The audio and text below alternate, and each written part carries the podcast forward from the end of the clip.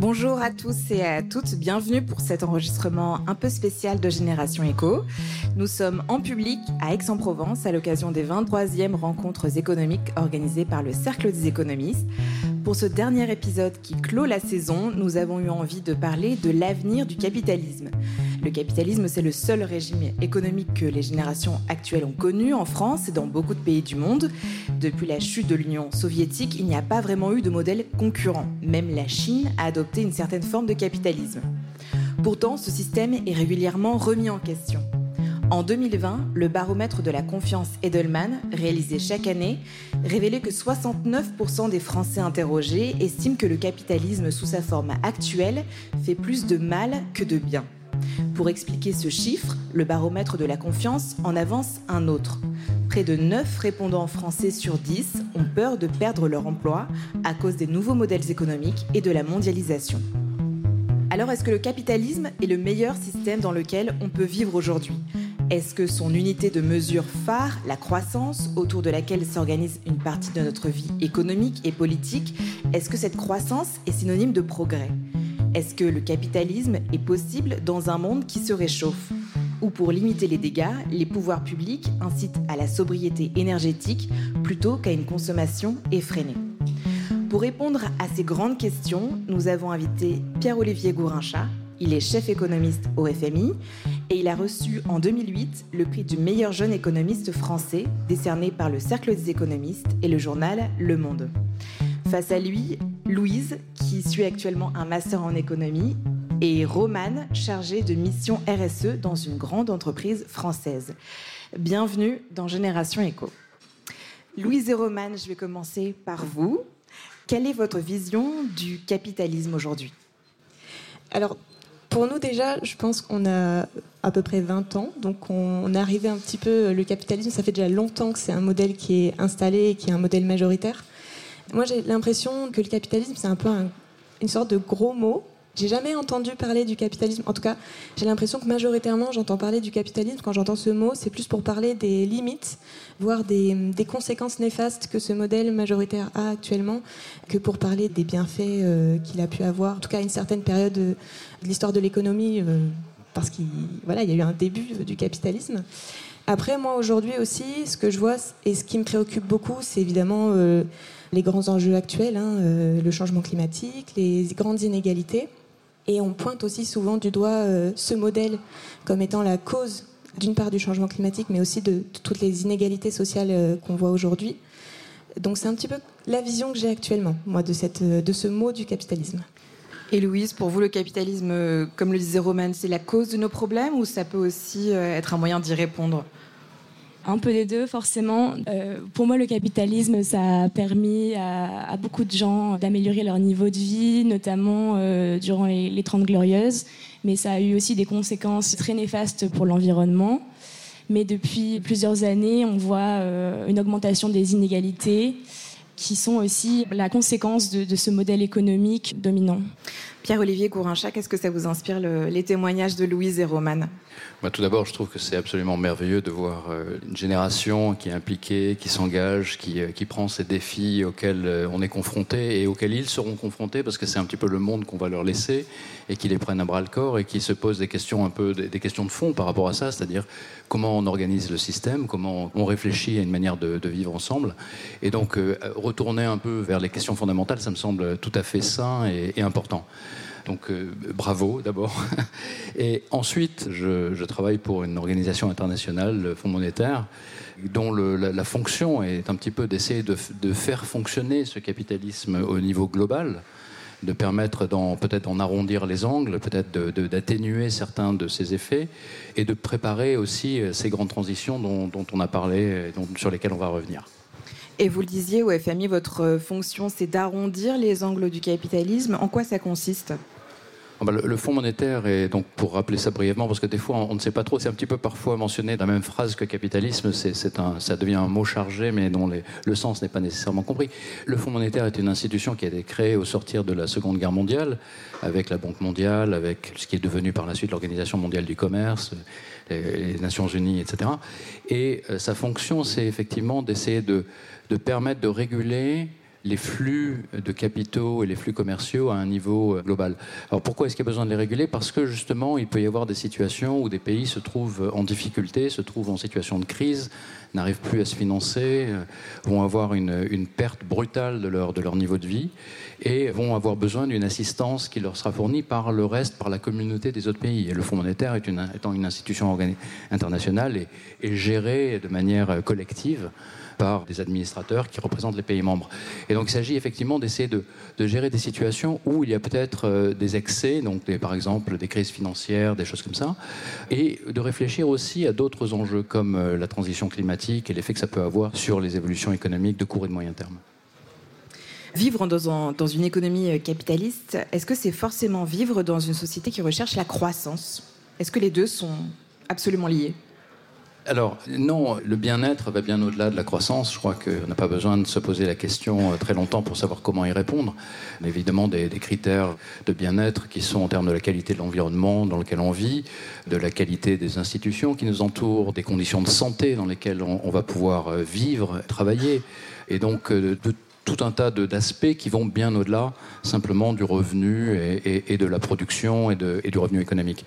Ceci posé, il faut aussi reconnaître que tous ces indicateurs ne sont pas indépendants et euh, ils sont très souvent liés au revenu économique, au niveau de revenu économique, c'est-à-dire la capacité qu'a un pays à pouvoir organiser des systèmes de transfert qui vont protéger les plus vulnérables, d'organiser des systèmes de santé, d'organiser un système de collecte de l'impôt qui va permettre de financer tout un tas de, projets et de biens communs, eh bien ça dépend aussi du, niveau de vie. Donc d'une certaine manière, c'est une condition un peu préalable à euh, l'élaboration de mesures un peu plus importantes qui vont aller au-delà simplement du revenu économique. J'ai une petite question justement par rapport à ça. Alors j'ai des petites notes. Il y a une étude qui est sortie en 2021 du Nature Sustainability qui justement va comparer en fait les différents niveaux de qualité de vie dans différents pays. Ils ont pris dans cette étude des indicateurs de bien-être objectifs et subjectifs. Donc subjectif, c'est un peu quelle est la définition du bonheur euh, en fonction des cultures et euh, des indicateurs de bien-être objectifs, la durée de vie, l'accès à l'éducation, la qualité de la démocratie. Dans le résultat, donc en 2021, il montrait par exemple le Costa Rica a un PIB par habitant de 12 000 euros, donc tout est en, euros. La France, 39 000 euros par habitant. La Finlande, 48 000 euros par habitant. Et les USA, 63 000 euros par habitant. Et ces quatre pays ont un niveau de vie, une qualité de vie dite similaire selon cette, euh, cette étude. Donc je voulais voir si vous aviez une, réaction particulière peut-être par rapport à ça. Non, ça ne me surprend pas. La, Banque mondiale euh, fait aussi une étude euh, à peu près chaque année, je crois, qui s'appelle le Human Development Indicator, où euh, on prend en compte le taux d'éducation des jeunes générations, l'espérance de vie, l'accès aux soins. On prend en compte s'il y a des minima sociaux, et puis ensuite le PIB. Et lorsqu'on fait un graphe avec ces mesures de bien-être qu'on essaie d'harmoniser, parce que c'est compliqué, comme vous l'avez mentionné vous-même, par exemple la notion de bonheur Bon, euh, c'est très compliqué à mesurer entre individus, le même individu au cours du temps, et alors entre pays, ça devient encore plus difficile. Donc euh, on arrive à mesurer les changements beaucoup mieux qu'on arrive à mesurer les, comparaisons de niveau, par exemple, sur des notions de bien-être. Donc il faut, être, un peu conscient des limites de, la mesure. Mais ceci posé, on a quand même des indicateurs, et lorsqu'on fait, euh, on met tout ça ensemble, euh, on s'aperçoit qu'on euh, on a quand même une assez forte corrélation. Ce qui veut dire par là que si on regarde un pays qui a un niveau de vie plus élevé, eh bien, disons conditionnellement à cette mesure de niveau de vie, on s'attend à ce que ce pays ait un niveau de bien-être ressenti et parfois objectif par rapport à ces autres mesures, qui va être plus élevé. Mais à l'intérieur de ce conditionnement sur le niveau de vie, il y, a, toute une variation. Et donc on va pouvoir retrouver des pays qui vont avoir des niveaux de vie bien inférieurs ou bien supérieurs. Et on peut conditionner de l'autre côté, c'est-à-dire on peut conditionner par, le, comme vous l'avez fait, c'est-à-dire par le niveau de bien-être ressenti. Eh bien on va trouver aussi toute une gamme de pays qui ont des niveaux de revenus différents, le Costa Rica contre la Finlande ou, les États-Unis avec la France au milieu, si j'ai bien compris. Et donc oui, à l'intérieur il y a des variations et on peut se dire ce sont des outils de réflexion. Pourquoi est-ce que nous, avec notre niveau de revenu plus élevé, on a un, niveau de ressenti et de bien-être qui n'est pas aussi élevé que d'autres pays qui n'ont pas les mêmes moyens? Donc, c'est des bonnes questions à se poser, mais il faut garder en tête que ça n'est pas juste un nuage de points. Et donc, du point de vue de la mesure de. Nous, par exemple, au FMI, on, suit d'assez près, on réalise quatre fois par an, nos nouvelles mesures vont sortir à la fin du mois de juillet, on réalise des prévisions de croissance on regarde simplement de manière étroite le revenu économique, mais derrière ça, ce qu'on se dit, c'est que quand même, ce revenu économique, il va permettre, comme je le disais tout à l'heure, d'essayer de mettre en place des améliorations de bien-être. Mais ça, justement, est-ce qu'on le voit? Est-ce que plus un pays est en croissance, plus on voit des progrès sociaux euh, dans des pays comme euh, l'Inde, par exemple, où on sait qu'on a une croissance annuelle qui est très forte? Est-ce que parallèlement, on voit qu'il euh, y a des mieux pour la population?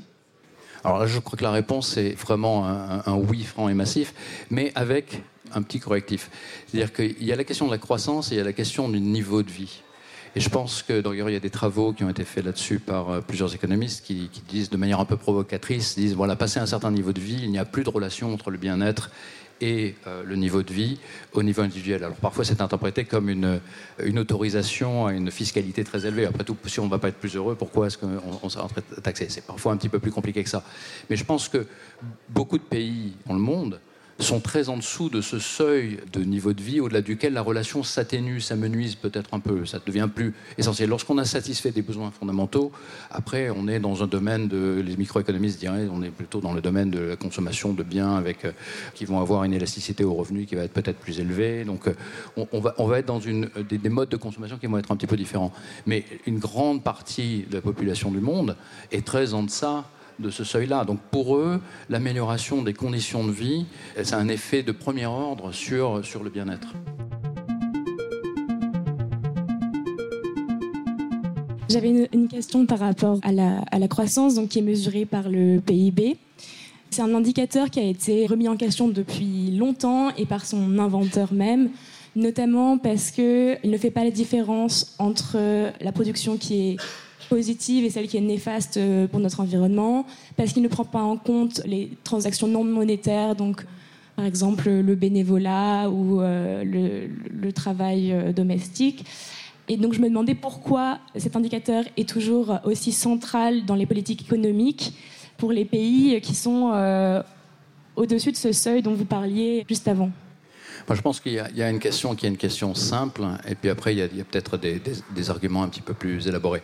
La réponse simple à la question, c'est que c'est un indicateur qui est plus facile à observer. Alors, c'est pas que c'est facile à observer, parce que quand même, quand on réfléchit à ce que c'est que le, PIB, donc mesurer la valeur ajoutée ou mesurer le revenu, c'est quelque chose qui demande un énorme travail par les instituts statistiques. Et en fait, un grand travail de tous les instituts statistiques dans le monde au cours des 50 dernières années, à partir du moment où les, comptes nationaux ont été élaborés, ça a été justement de mettre en place des outils de mesure par rapport à ça.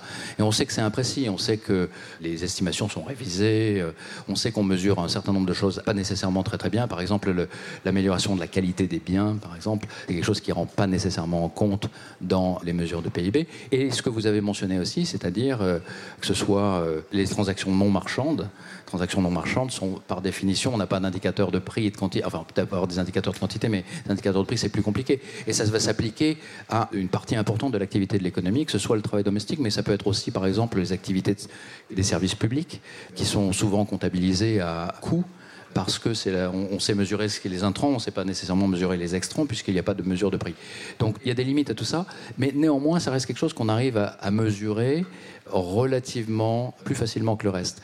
Et donc, c'est un petit peu les limites de l'exercice. Donc, c'est en ce sens que j'ai envie de dire, oui, on sait qu'il y a des choses qu'il faudrait qu'ils rentrent. Et d'ailleurs, les instituts statistiques régulièrement mettent à jour et améliorent la mesure du PIB. Par exemple, on peut réfléchir à la manière dont on fait rentrer en compte euh, eh bien, les services qui sont rendus par euh, un logement dont on, serait le, dont on serait le propriétaire, où il n'y a pas de transaction de valeur locative euh, chaque, chaque mois ou chaque année. Donc, il y a des estimations qui rentrent là-dedans et qui permettent d'améliorer les mesures. Mais euh, ce serait très compliqué. Et les questions de comparabilité au cours du temps et entre pays deviennent encore plus compliquées. Et et ça c'est un point qui est important, c'est-à-dire que quand on parle, lorsqu'on est dans des discussions comme celle-ci, où il s'agit de parler de, niveau de vie, il s'agit de parler de croissance, etc., c'est très important de garder en tête qu'il faut pouvoir faire des comparaisons, il faut pouvoir faire des comparaisons avec le passé, donc les comparaisons au cours du temps, et il faut pouvoir faire des comparaisons entre pays. Et ça, ça demande c'est justement important. Et, euh, donc, il faut être euh, un peu modeste dans notre capacité à tout, tout mesurer. Je voulais juste ajouter un autre point qui est pour moi un, point d'alerte, qui est aussi un constat, c'est que dans ces mesures, on ne prend pas en compte l'apport des services naturels les services que nous rend la nature à notre société. On parle des services écosystémiques. Il y en a plein. Hein. Il y a des services de régulation, des services de soutien, d'approvisionnement. Par exemple, la nourriture, l'eau douce, la purification de l'air, etc. Et c'est l'OCDE notamment qui euh, évaluait en 2019 la valeur des services gratuits que nous rendent la nature. Et il évaluait entre 125 000 milliards de dollars à 140 000 milliards de dollars. Et surtout aujourd'hui, quand on sait qu'on a le changement climatique, l'action de l'homme qui a amené au dépassement de nombreuses limites planétaires, 7 sur 9, alors 7 sur 8 aujourd'hui parce qu'ils ont revu le nombre de limites planétaires. Donc c'est vraiment, je pense aussi, un point d'alerte à avoir en tête parce que ces services gratuits qui sont rendus à la société sont en train de décroître, voilà, sont en train de, de réduire et de disparaître. Pierre-Olivier Gourincha, est-ce que la croissance économique, est-ce que c'est un but ultime que toute économie doit rechercher? Non, je pense pas que ce soit un but ultime. Donc, il euh, y a pas de, je pense pas qu'il y ait une doxa là-dessus. Euh, ça reflète. Il y a des aspirations. Il y a des aspirations des gens. Lorsqu'on a commencé la discussion en parlant du fait qu'il y avait des critiques du capitalisme, ces critiques du capitalisme liées, vous l'avez mentionné, à des incertitudes sur le futur, aussi peut-être à euh, une volonté d'essayer d'améliorer son, son, sort et son environnement. Et ça passe en partie par des revendications qui sont des revendications d'ordre de revenus. Donc, il y a des aspirations que les gens ont qui est d'améliorer leur, euh, leur, situation économique et qui passe en partie par l'accès à des ressources, euh, des ressources plus importantes. Alors après, effectivement, je pense que c'est très important ce qui a été mentionné, c'est-à-dire qu'il y a un peu une part euh, qui n'est qui pas mesurée et qui peut être absolument importante. Donc, sur le climat, c'est très très évident, c'est-à-dire que là, on a des transactions avec, avec Mère Nature, mais Mère Nature ne nous envoie jamais la facture, sauf quand il n'y a plus rien. Et donc, c'est pas, ça rentre pas dans, le, dans, dans, nos mesures de transaction. Et à un moment, à un moment on, arrive, on arrive dans le dur, on arrive à la limite de ce qui est de ce qui est faisable. Donc le système doit être euh, corrigé, le système doit s'adapter à ces contraintes euh, environnementales, c'est-à-dire au monde dans lequel, euh, dans lequel on vit. Mais ça ne veut pas dire nécessairement qu'il ne doit pas y avoir des aspirations de, de, croissance économique non plus. Simplement, elles reflètent les, désirs des gens. C'est-à-dire, c'est un petit peu ce que j'ai envie de dire, c'est que des aspirations qui viennent lorsqu'on on voit où est le, le, monde dans son ensemble aujourd'hui en termes de niveau de revenu, ça me paraît tout à fait légitime qu'il y ait des aspirations de convergence c'est-à-dire que quelqu'un qui est en Inde aujourd'hui, euh, en 2023, ait une perspective où il peut se dire peut-être moi, peut-être mes enfants, peut-être mes petits-enfants devraient pouvoir être sur une trajectoire où on aura accès aux mêmes conditions économiques et au même, euh, au même niveau de vie que quelqu'un qui euh, aujourd'hui vit en France, vit dans un pays euh, dit riche, donc un pays européen ou les États-Unis, euh, etc. Ça, ça me paraît entièrement légitime comme, comme aspiration, et je pense que c'est très important de ne pas tomber dans une logique, on dirait oui, dans la, croissance, comme la croissance, il faut avoir moins de croissance peut-être, on pourra y revenir, il faut se poser la question de savoir pour qui. Louise, justement, la place qu'on donne à la croissance euh, dans les médias, etc., quand on entend la croissance est en berne, des, mauvaises prévisions de croissance, qu'est-ce que ça vous inspire? Est-ce qu'on devrait y accorder autant d'importance, selon vous? Je vais avoir un peu la perspective euh, de mes cours d'économie et c'est vrai que la croissance est assez centrale à plein de phénomènes économiques donc, c'est un aspect très important du modèle euh, capitaliste. Une économie en récession euh, pendant un trop long, une trop longue période, c'est pas une bonne nouvelle euh, pour les habitants. Voilà. Pierre-Olivier Gourincha, est-ce que le capitalisme, c'est le système qui garantit le plus le bien-être des citoyens? J'ai envie de dire, c'est un point que j'aurais dû faire au début, je ne pense pas qu'il y a un capitalisme. Je pense qu'il y, y, a des modalités du capitalisme. Donc si le capitalisme s'est défini par une forme de propriété euh, privée des moyens de production. C'est un peu la définition euh, qu'on a dans les manuels scolaires et les manuels d'économie. Au-delà de cette propriété privée des moyens de production, on a des tas de modes d'organisation de, la société qui euh, permettent de réaliser différentes formes de contrats sociaux, qui passent par la redistribution, la fiscalité, etc. Tout ça reste dans le système capitaliste, qu'on soit en Finlande, qu'on soit aux États-Unis ou qu'on soit ailleurs. On reste un peu dans le même système. Et comme vous l'avez indiqué, c'est un système qui maintenant est un peu universel en termes d'organisation des rapports économiques. Et donc la question, elle est plutôt de savoir comment on va moduler euh, et, prendre en compte certains excès du capitalisme, qui sont souvent la manière dont les, économistes réfléchissent à ça, c'est en termes d'externalité.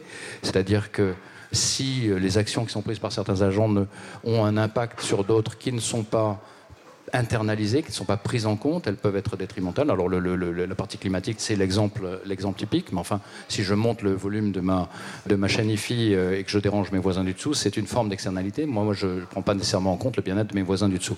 Donc c'est un peu la version généralisée de ça. Et l'approche euh, traditionnelle de la régulation du capitalisme, elle passe justement par une espèce de corriger ces externalités. Donc dans le cadre de la transition climatique, on va parler de taxation carbone, on va parler de taxation, on parle de taxation pigouvienne. Et, donc c'est comme ça que ça se passe. Je pense que, alors moi aussi j'ai toujours un peu vécu, en tout cas personnellement, dans un monde qui était essentiellement un monde capitaliste, même si je suis un petit peu plus âgé que vous. Et donc euh, l'Union soviétique existait encore euh, lorsque, lorsque j'étais plus petit. Mais ces systèmes alternatifs, il faut se poser la question de savoir comment ils géreraient eux aussi ces externalités, elles sont toujours là, elles vont être là quand même. Qu'on soit dans un système d'économie planifiée ou qu'on soit dans un système qui est basé sur une, économie de marché, il reste des externalités. Et il n'est pas nécessaire qu'elles soient mieux traitées par des systèmes plus centralisés. Pour s'en persuader, il suffit de regarder les désastres écologiques qu'il y a pu y avoir dans euh, certains, certains pays qui étaient sous régime d'économie planifiée, où l'environnement n'était pas du tout valorisé, puisqu'il y avait des objectifs productivistes dans, dans ces pays-là, de production de tonnes d'acier, de production de, souvent d'industries lourdes, et avec un impact, un impact très fort sur l'environnement. Donc je pense que la question qui se pose, c'est de savoir comment corriger les défauts de système. Tout système aura ses défauts, et ensuite on peut essayer de comparer historiquement comment ça s'est passé dans un cas comme dans l'autre. Oui, d'abord, euh, en effet, les, systèmes euh, socialistes visaient aussi euh, une croissance donc de la production. Donc c'est aussi un système qui, qui nuit à l'environnement. Mais je voulais vous parler plutôt du caractère injuste de la croissance, parce que ces mêmes économistes dont vous parliez tout à l'heure on fait une étude qui montre que depuis 1980, 27% de la croissance a été captée par le 1% les plus riches, alors que les 50% les plus pauvres n'ont eu que 12%. Donc je voulais vous demander, est-ce que c'est un, enfin, un bon système et comment régler euh, cette injustice euh, enfin, et ces, inégalités croissantes? D'abord, là, je voudrais, je voudrais aussi revenir sur la question de la comparaison entre pays et à l'intérieur des pays.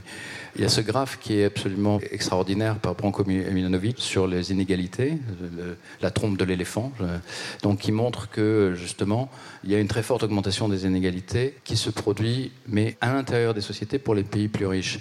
Mais il y a aussi une énorme convergence qui s'est produite au cours des 50 dernières années. Donc il faut la garder en tête, c'est-à-dire que quand même ce à quoi on, a assisté depuis... Euh, une quarantaine d'années, c'est une énorme réduction de ces inégalités entre pays et une énorme réduction de la, pauvreté globale. Des centaines de millions d'individus sont sortis de la pauvreté globale. On peut se poser la question de savoir par quel mécanisme ça s'est passé. Ça s'est passé essentiellement dans deux pays, c'était la Chine et c'était l'Inde. Il y a d'autres parties du monde où ça a été beaucoup moins, le cas. Après, ça a été effectivement accompagné, donc ce processus qui est en partie lié à une économie qui est devenue plus intégrée, plus globalisée, c'est-à-dire que un certain nombre de ces pays ont eu accès à euh, des marchés, ont pu développer leur, euh, leur industrie, développer euh, leur activité économique et augmenter leurs revenus. Ça a été associé avec une augmentation des inégalités en particulier à l'intérieur des pays, des pays riches. Alors dans des pays comme la France, les inégalités n'ont pas augmenté de manière très très forte lorsqu'on les mesure après les transferts sociaux. C'est-à-dire qu'il y a quand même un rôle de la, fiscalité qui est venu corriger et aplanir un petit peu. Mais par contre, on a une très forte euh, augmentation dans d'autres pays. Les États-Unis, où, je vis, Washington, D.C., c'est un pays qui a connu de fortes augmentations d'inégalités. Donc ça, c'est un rôle pour le... C'est une discussion qu'il faut avoir au niveau de la société dans son ensemble. Quel niveau de redistribution on veut avoir? Quel niveau d'inégalité on veut tolérer? Euh, je pense que les inégalités sont c'est probablement illusoire de se dire qu'elles seront, seront, entièrement éliminées, mais on peut se poser la question de savoir si euh, on veut les, corriger et dans quelle mesure et par quels effets. Il y a des trade-offs, comme disent les économistes, c'est-à-dire que la fiscalité, ça a aussi des effets parfois désincitatifs, ça peut, avoir, ça, peut, ça peut venir porter sur la croissance, mais ça peut aussi renforcer la cohésion sociale, ça peut aussi faire avoir un pays qui est plus apaisé, avoir un pays qui fonctionne mieux, où il y a moins de tensions, etc. Donc il y a des effets positifs et des effets négatifs. J'ai tendance à dire que c'est quelque chose d'un petit peu séparé de la nature des transactions économiques qu'on peut avoir et est-ce qu'elles passent par le marché, par le prix, plutôt que par un autre système. Donc je sépare un petit peu, un petit peu les deux. Et je pense qu'on peut tout à fait avoir, d'ailleurs on le voit bien, hein, lorsqu'on parlait plus tôt du niveau de vie, on a des niveaux de redistribution à l'intérieur des pays qui sont très très différents. On parle, on parle parfois des pays euh, de Scandinavie qui ont des niveaux de redistribution qui sont euh, euh, beaucoup, beaucoup plus importants, des niveaux d'inégalité après impôt qui sont, qui sont beaucoup plus faibles, et on a des pays qui au contraire, euh, ne, mettent pas en place ce genre de système.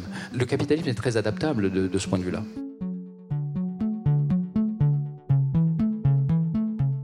J'ai une réaction par rapport à, tout ce qu'on se raconte actuellement. C'est lié notamment quand on parle de niveau de vie, quand on parle d'inégalité. J'imagine bien qu'il y a un standard de référence pour dire voilà le niveau de vie qu'on souhaite atteindre, notamment via euh, la croissance, via euh, ce modèle capitaliste. Et je me pose cette fameuse question de donc Louise, tu as parlé des, chiffres qui montrent les inégalités. Tu as parlé des 10% les plus riches, je crois.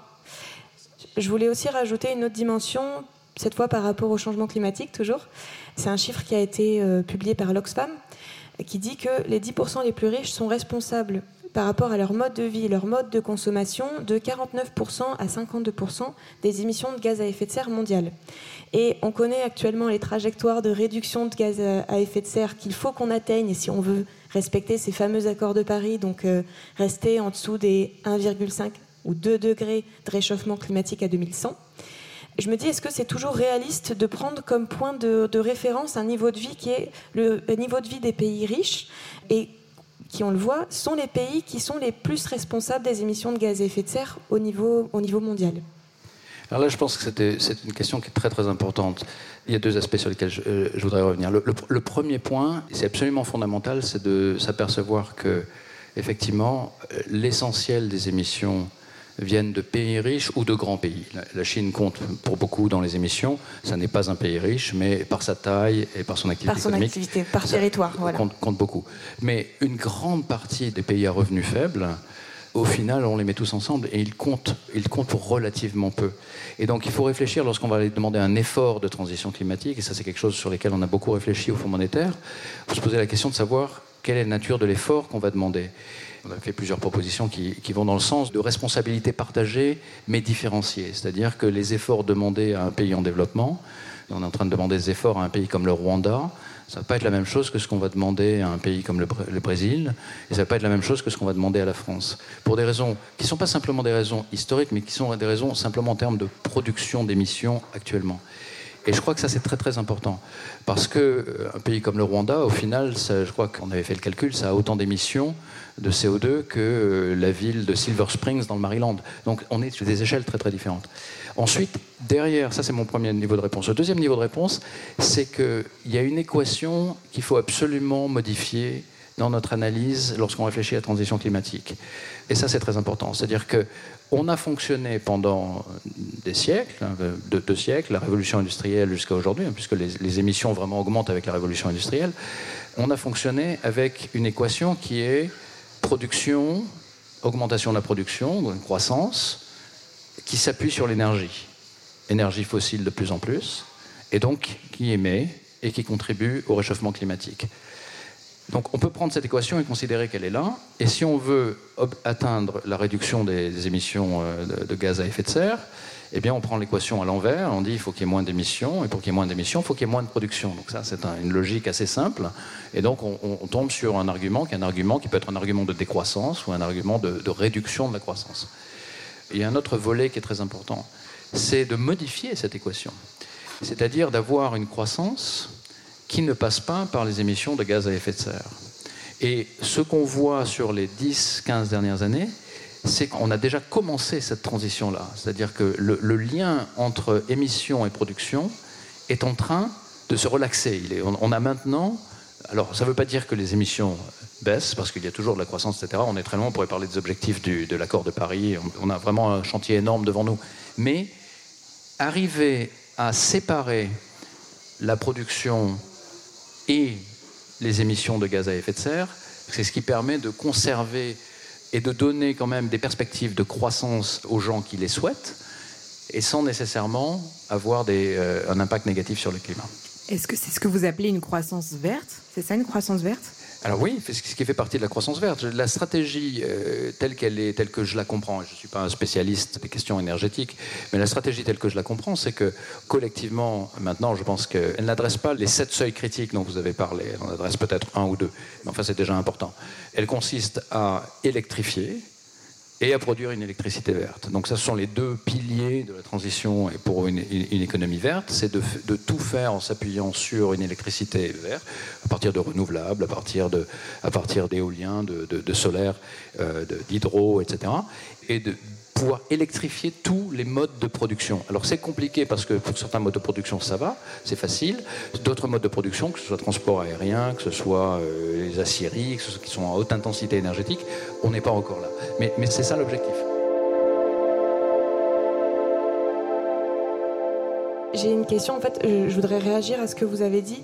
Honnêtement, je suis un petit peu pessimiste, en fait, sur ces points de vue-là, pour plusieurs raisons quand on, parle du fameux couplage ou découplage de la croissance économique ou du moins de la croissance du PIB avec les émissions de gaz à effet de serre, donc en effet, il y a une limite, c'est ce que celle que vous avez mis en lumière, c'est qu'on parle que des émissions de gaz à effet de serre. Donc par rapport aux neuf limites planétaires, on n'en prend qu'une ou deux.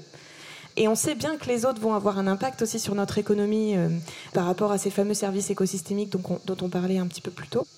Je regardais, en effet, il y, a des exemples qui montrent qu'on a vu des, cas concrets où la croissance économique était là et la baisse des émissions de gaz à effet de serre était là aussi. Ma question, c'est est-ce que cette baisse des émissions de gaz à effet de serre, elle n'était pas due à un faible niveau de croissance? Donc, est-ce qu'on peut espérer dans le futur avoir une vision ou un objectif de croissance relancé et fort, et en même temps se dire on aura une réduction des émissions de gaz à effet de serre qui seront drastiques comme on, a besoin qu'elles soient drastiques pour respecter les fameux accords de Paris. Donc là, je, ne sais pas, je, je ne sais pas. Et je suis un petit peu pessimiste aussi par rapport à plusieurs choses.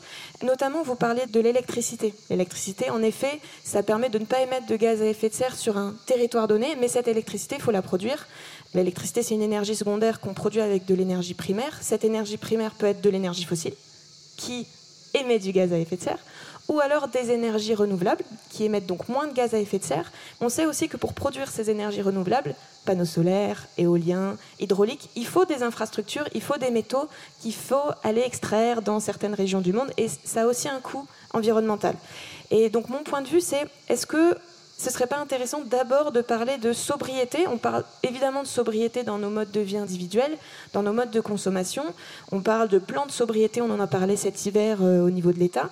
Est-ce que ce serait pas intéressant aussi de parler d'abord en fait de, de sobriété aussi d'un point de vue euh, peut-être euh, économique et dans les, dans les prévisions? Je ne sais pas si je peux poser la question comme ça, mais... Oui, oui, non, je pense que c'est une très bonne question et je pense que la sobriété a son rôle à jouer. C'est-à-dire que, bon, pour schématiser, il y a l'offre et la demande. Et je crois qu'on est face à un défi qui est tel qu'il ne faut pas se dire euh, on va se lier les mains dans le dos et on va jouer que sur une des courbes. Donc il faut qu'il y ait une réduction de la demande et il faut qu'il y ait une augmentation de l'offre d'énergie qui euh, sont des énergies propres. Euh, donc effectivement, l'électricité produite avec des centrales à charbon, ça, ça non, c'est non. Donc il faut jouer sur les deux. Maintenant, la sobriété, on l'a vu par exemple avec la crise énergétique de 2022 on a vu que les pays européens ont pu réduire assez rapidement leur consommation de gaz euh, naturel dans une situation où quand même, il y avait un signal prix très fort aussi. Hein, donc il faut euh, arriver à séparer ce qui passe du signal prix. Mais par exemple, en France, où on avait un bouclier tarifaire, le signal prix ne se transmettait pas aux ménages euh, sur, sur la consommation de gaz. Néanmoins, on a eu des réductions de, de consommation. Pourquoi on a eu des réductions de consommation? Parce qu'on a eu des appels à la sobriété qui ont été entendus. Alors, ces appels à la sobriété, il faut essayer de comprendre pourquoi ils ont été entendus cette fois-ci, pourquoi d'autres fois ils sont peut-être un peu moins entendus. Alors peut-être que c'était le contexte, de, très spécifique, qui était l'invasion, qui est toujours l'invasion de l'Ukraine par la Russie, et donc peut-être une forme de, solidarité avec ce qui se passait euh, en Ukraine. Et maintenant, il faut savoir comment on peut avoir, donc ces mécanismes de sobriété peuvent être activés de manière plus large dans le contexte de la transition climatique. Mais il y a des limites à ce qu'on peut faire par la demande. Et là, l'exemple que j'ai en tête et qui, je pense, est, pour moi est très parlant, c'est ce qu'on a vu avec la crise du Covid. Brusquement, avec la crise du Covid, on a eu une chute brutale de la production. On a eu des récessions dans les pays européens de très, brèves, mais très forte. Qui n'était pas choisie, qui était subie. Qui était subie, mais on peut quand même voir les effets que cela a eu sur les émissions de gaz à effet de serre. Les gens ne se déplaçaient pas pour aller au travail, les usines ne tournaient pas sauf si elles étaient dans des secteurs essentiels, donc il y a eu une réduction d'activité assez considérable. Et la réduction des gaz à effet de serre qui a, qui a eu lieu dans cette sobriété euh, subie et non pas choisie reste en deçà de ce qu'on peut faire et de ce qu'on doit faire pour la transition climatique. Donc ça, ça nous fournit un peu une limite de ce qu'on peut faire par, simplement par la demande. Donc je crois que c'est pour ça qu'il faut vraiment activer toutes les marges sur lesquelles on peut travailler. Donc la sobriété, bien sûr, à fond, mais garder en tête que derrière, il faut aussi un aspect transition technologique, il faut un aspect euh, décarbonation de la production d'électricité. Alors tous les sujets que vous avez mentionnés, c'est-à-dire l'infrastructure, c'est très important. Il y a tout un chantier sur euh, les investissements publics et privés qui doivent venir permettre de passer à en régime supérieur sur cette transition-là et sur ces investissements-là. Et ça pose des questions sur l'accès aux, minéraux critiques, aux ressources rares, etc. ce que j'ai envie de dire, c'est qu'on a une espèce de course lorsqu'on réfléchit à la transition climatique. C'est quelque chose que je vois tous les jours lorsque je suis de mon poste euh, au FMI. On a une espèce de course entre des politiques qui essayent de, de faire avancer les choses sur le, sur le climat, donc ils peuvent être des politiques justement qui viennent appuyer la sobriété, mais qui viennent aussi augmenter la recherche et le développement, financer les infrastructures, et des politiques qui vont être des politiques qui vont ralentir les choses. Donc on, assiste par exemple à une fragmentation, euh, une remontée des tensions entre différents pays c'est un problème pour la transition climatique. L'accès à ces ressources qui vont être nécessaires pour faire euh, des parcs de renouvelables n'est pas garanti. Il est de moins en moins garanti. On voit, des pays qui mettent maintenant des restrictions sur euh, les exportations de certains de ces minéraux. On voit aussi des pays qui se lancent dans des courses à la subvention. Alors ça peut paraître très bien au niveau individuel, la subvention. On peut se dire c'est très bien, c'est fantastique, on va construire des usines de batteries en France, on va construire des, usines de, de, véhicules électriques, etc. Mais s'il s'agit simplement de déplacer une usine de batterie du pays A au pays B, mais qu'on en produit autant, on n'a rien changé pour l'équilibre climatique. Et donc ces questions-là sont des questions qui sont très importantes et qu'il faut prendre en compte lorsqu'on veut réfléchir à la stratégie globale.